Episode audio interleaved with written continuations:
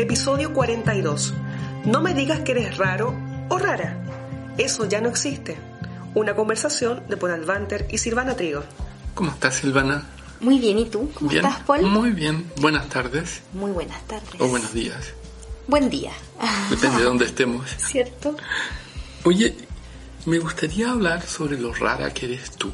Yo, por favor, yo no soy rara. Quizás el raro eres tú. Yo soy raro, pero encontrarte rara. Puede ser, ¿verdad? Lo raro es que yo esté aquí conversando con un raro, como tú. Mira, Me debería ir. no, no puedes. Bueno, después que grabemos puedes irte. ¿Qué es lo que es alguien raro Alguien raro. o una persona rara? Quizás que, mm, así como muy en, en, gene- en genérico y simple, me imagino que una persona que, que se sale un poco de los parámetros a los cuales le llamamos normalidad. Normalidad, sí. Y normalidad yo creo que es eso que la gente llama como estar en un estado natural, algo que es lo que es. Así como fresco natural, Sí, algo así. No fresco, fresco, fresco, pero natural, natural, natural. claro, ¿Sí? podría ser. Bueno, y también muchas veces le dicen a las personas que, mm, que son normales para ir como contraposición a lo raro de, de ti, que, que están dentro de un estándar, de un modelo, de reglas. Sí, Sí. ¿Tú, ¿Tú sigues todas las reglas? casi todas.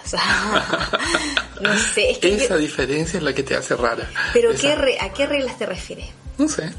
Por ejemplo... ¿Reglas escritas o no escritas? Ambas, ambas. Porque, por ejemplo, tú puedes llegar, alguien te dice, hola, buenos días, ¿cómo está? Y tú lo miras, porque no tienes por qué responder. reglas de educación, por ejemplo. Bueno. Sí, yo trato de cumplirlas en general, pero sin duda que hay más de alguna que se me pasa. Por ejemplo, A ver, no sé, po. supongamos que voy, no sé, si voy conduciendo a lo mejor y, y veo que está justo la amarilla y en vez de... esa media naranja. esa que está casi roja.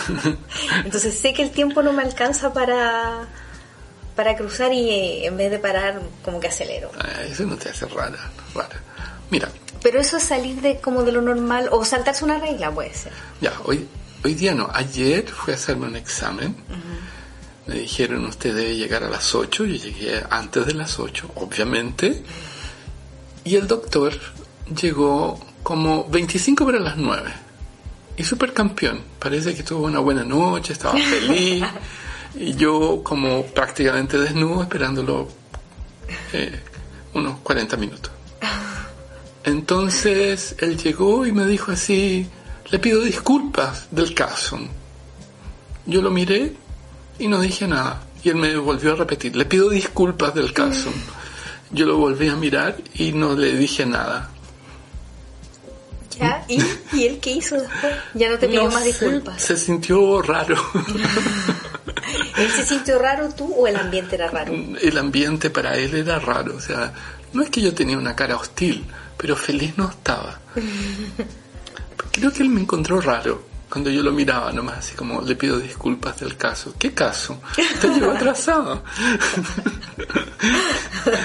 Yo voy a pedir. ¿Eso es raro? ¿No es raro? Sí, la situación me pareció extraña. Llegó atrasado, no es nada raro. Es un incumplidor.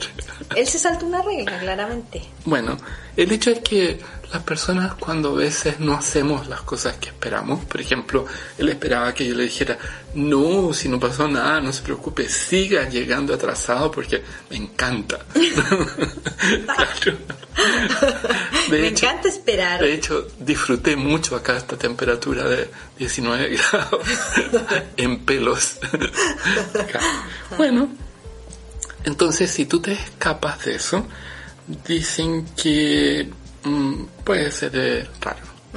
Pero en realidad estás dentro del promedio de hechos o situaciones que no son acostumbradas a vivir. O sea, la respuesta esperada es como si alguien te estira la mano, supuestamente tú también tienes que estirar la mano, ¿no? Para saludar. Si no lo haces, te dicen mal educado. Si no lo haces con frecuencia, eres raro. eres mal educado, es raro. Es verdad. Claro. O sea, ahí hay reglas ¿no? Y, y por lo general esas se llevan a la identidad. ¿Alguna vez te han dicho que eras rara? Aparte de, de hoy, ahora. De ti. Sí. Eh, no recuerdo, creo que no. Quizás no me lo dicen a la cara. quizás lo, quizás por ahí está, lo piensan, lo piensan y yo lo huelo, lo intuyo, pero no me lo dicen en mi cara. o sea, yo creo que tienen miedo. Lo más probable también. sí, sí, sí. Puedes tener ¿Para qué cruzarse y decírselo a una rara? ¿Para qué? Claro. Ahora, ¿te das cuenta que si lleva a nivel de identidad, soy raro? O soy una persona bastante normal, pero los normales viven felices y no saben que son normales. Claro. Los raros sí saben que son raros, pero los normales no. No, sé si necesariamente los raros saben que son raros. ¿No? Yo creo que no. Ah, yo siempre he sabido desde chiquitito. No, yo creo que hay algunos que no, que se creen muy normales ¿Ah, sin sabiendo lo infelices que hacen a todo el resto. No, al contrario. en algunas ocasiones. Sí, yo lograba hacer infelices a los otros con mi rareza. no, era un problema. Bueno, y, y, y, en realidad se conecta con conductas que para ti pueden ser normales. Tu familia es rara, tú no sabes que tu familia es rara, porque todos hacen cosas raras y para los otros no son, no son normales. Exacto. Claro. Pero también se conectan con preferencias. O sea, aparentemente... Como con gustos. con gustos ¿Sí? ¿Tienes algún gusto raro? ¿Algún gusto raro? Sí. Mm. como picles con alquitrán, así una cosa. No, pero eso es para matarte. Pero es rico. ¿no? A ver, eh, queso con mermelada, pues. no, pero eso, por favor, eso lo comen. Todos. Todos. Claro. No, yo creo, a ver, no me acuerdo. ¿Tienes alguno? Yo sí tengo muchos. ¿Pero de comida? Eh, de comida sí podría ser, sí. Me gustan comer cosas, por ejemplo, em, de casa. O comida asiática me gusta mucho, que algunos no, mm. no la comerían. O sea, no sé. Sí, yo creo que comidas puede entrar en, un, en algunas cosas que, que la gente considera raras. Como ojos de peces, por ejemplo, de pescado. Uh, cala, yo no comería eso Son buenos, claro. O gusanos, gusanos eh, fritos, suenan crujientes cuando los mascas como, como nachos. snacks. Sí, tienen gusto a nachos. Claro. claro, pero, o sea, digamos que si hay una crisis mundial de alimentación, yo voy a sobrevivir y tú no, porque yo como lo que sea. Claro. ¿Sí? Sí. No, no me acuerdo de algún gusto tan, tan extraño. o que salga, de, que salga de lo normal, así como... Seguro que sí, pero como que para mí es tan normal. No, sé lo rara que soy. Oye, ¿por qué la gente no te dice las cosas en la cara? ¿Eso no, es raro? Eh, no sé si es tan raro. No, no es tan raro. Pero piénsalo. No, pero piénsalo. No, yo creo que en general la gente no está muy acostumbrada a decir tanto las cosas en la cara. Pero eso me pasa también, por eso me dicen que soy raro, porque digo las cosas en la cara. Entonces, desde esa perspectiva, o sea, para ti es, lo normal eso, pero también es anormal decirlo. ¿No es curioso? Sí, suena bastante extraño. Ahora, en términos prácticos, ser raro o normal se conecta con preferencias y también semejanzas con otras personas. Y por eso tú vas encontrando a tus pares. Claro. En definitiva. Por eso hemos hecho la Asociación Chilena de Coaching y Mentoring. Y tenemos una sociedad de hipnosis. Claro. para juntarlos a todos. Juntamos a todos los raros. Y también una de PNL. claro, por supuesto. O sea, esa semejanza hace con que nosotros creamos que, bueno, ahí estamos y somos, somos normales. Pero en eso hay un juicio y subjetividad. Ahora, lo anormal no necesariamente es que se escapa a la norma en términos de estadística o de promedios que podríamos sacar. Porque muchas veces tú dices, mira, esto es normal en función... es un promedio, es, en función de un promedio. Claro, estás hablando de la curva de Gauss y ahí tienes una media, tienes un sigma y entre ese sigma debería encajarse lo normal. Digamos un estándar, no sé, 68%. eh, estaría con un cierto delta, ¿no? Claro.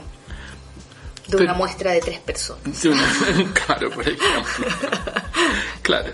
Entonces, a veces lo anormal ya no necesariamente es lo normal, pero algo que se escapa absolutamente. O sea, a lo común y a lo ordinario. Ordinario bajo el punto de vista de orden. Sí, sí, sí. ¿No? Y eso, por ejemplo, hay situaciones de creencias o valores de personas que tienen gustos que infringen leyes que para la sociedad hacen con que eso ya no sea incluso eh, aceptable, o sea, pasa a ser eventualmente una psicopatología, no sé, cómo disfrutar torturando a otra persona. Sí. Claro, uno no solo puede decir que es una preferencia, pero está habiendo un daño físico, fisiológico en alguien. Y también, por ejemplo, antiguamente con lo que era sexo, o sea, en los años 40, 50, la homosexualidad era considerada anormalidad. Y delito en algunos Claro. Y bueno, hasta ahora, países árabes es penalizado. Cuando ahora se transforma eso en una preferencia, así como gustos o ideas. Y, y lo pensamiento. pensamiento. Lo interesante es que te van formateando desde chico y, y en ese proceso de espacio formación, o sea, de espacio formación, es que cuando te escapas a aquello que te formatearon o que eh, lograste estructurar como realidad, ahí sí podrían decir que eh, eres raro, pero no necesariamente anormal. Claro, pero aquellos que fueron los, los perpetuadores quizás de esas, de esas creencias. Claro. De alguna manera. Que hoy día están siendo quebrantadas una a una de una velocidad increíble, sin embargo existen residuos en la sociedad en todas las áreas. Sí, y muy reticentes de, cambiar. Muy extremos en algunos casos. Muy extremos y llegando a la violencia. Sí. Claro, lo que llega a ser muy raro. Silvana, estábamos hablando de que de repente, al ser formateados como chicos, o sea, desde chicos, nosotros podríamos escaparnos a ese formateo que después lo vamos eh, transformando con nuestros propios aprendizajes y al ser al, escaparnos podríamos, podríamos ser llamados de raro. Sí. Ahora, tengo certeza que en algún momento de tu vida, tú, que eres rara claramente, te has vestido de forma rara para ir a alguna parte. ¿Vestir de forma rara? Puede ser, sí. ¿Y cómo te sentiste al estar rara en ese lugar? fuera de contexto? Em, es que me acuerdo eh, como en un lugar que era como una especie de, fiesta de carnaval, chiquitito, en un pueblo pequeño. ¿Ya? Pero no era tan, tan fuera de contexto porque... Tú eras la única. no, yo no era la única. Pero sí, era como que era como era como raro y como que llamaba la atención. Si eso pasa, yo creo. Claro. Sí. Yo me recuerdo que mi papá que era bien raro, en algún momento me contó que le habían dicho que en tal pueblo, en Argentina, en las noches, había que salir a pasear con pijama. y él se compró un súper buen pijama para dar su vuelta. Y él salió a pasear y descubrió que era el único con pijama. volvió, volvió, volvió, rápidamente a, a cambiarse. A, a cambiarse, sí. Pero eso fue una broma que le hicieron. Parece que se equivocó de ciudad, que era verdad, pero era otra ciudad. Sí, y las confundió. Ahora, el hecho es que tú puedes ver cómo alguien se viste y desde ahí, o cómo está tal vez maquillado, o, y desde esa perspectiva se, se sale de, ese promedio que tú esperas como expectativa, ¿cierto? O sea, si, si ves a alguien con cadenas botas grandes, suásticas en los brazos, un gorro de cuero y, una mirada poco amigable, tú ya lo calificaste más que raro dentro de un segmento específico. Sí. O sea, hay una clasificación. Sí, porque tiene que ver con temas culturales o, o de estas mismas tribus urbanas. Claro. Porque a mí me podría parecer también muy extraño, muy raro, como lleva el pelo o cómo se viste alguna persona que no es chilena. Claro. Pero en su país quizás todos lo usan de esa manera. Ahora, tal vez eso no sea raro, sea diferente, que es distinto, porque lo raro empieza a ser confundido o mezclado o transformado en diferencias o diversidades. Y bajo esa mirada, sí hay cosas que todavía desencajan. O sea, por ejemplo, cosas que pueden ser dichas, principalmente bajo la óptica del foco de lo políticamente correcto, que es tremendamente policiado, o sea, increíblemente lo políticamente correcto no permite que algo incorrecto sea dicho, siendo que políticamente correctamente debería haber libertad, pero no, eso no existe, ¿cierto? O como la persona huele, claro, si es muy smelly, eventualmente, eh, digamos, extraño, ¿sí?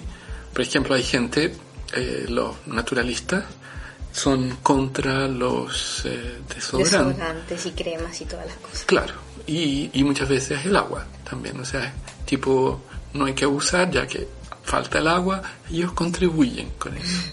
Pero tiene consecuencias sociales, o sea, se siente cuando llegan, por ejemplo. Pero eso yo no sé si ya es raro, eso es hediondo de raro. Es distinto. Sí, porque ahí hay un juicio olfativo. y volvemos a la educación ahí, porque también eso tiene que ver con educación. Bueno, ¿Cómo va a salir al, al, mundo a una visita, a una entrevista o a lo que sea sin haberse aseado? Mm, es extraño. Bueno, es, distinto, más que extraño, porque son opciones consecuentes de un proceso de pensamiento, no es una sola cosa así como yo pienso tal cosa y no voy a tomar baño. Y lo hago nomás, lo no, ejecuto. No, tiene que haber una serie de conexiones, eh, de congruencias, ¿no? que, que, se concatenan. Por ejemplo, en eso, eh, y, volvemos a, la parte religiosa, ¿no? Pesquemos la parte de religión. O sea, es sumamente complejo tú decir qué religión es correcta, no correcta, rara, no rara, a menos que estén sacrificando una virgen que ya no las hay, ¿sí? Que eso sería ilegal nuevamente. Hay creencias sumamente extrañas para uno y para otros. Sí. ¿Qué sería raro entonces? En ese sentido. Claro, como pruebas o no pruebas, no puedes usar el método científico para eso. No, no lo tienes. Simplemente se, yo creo que ahí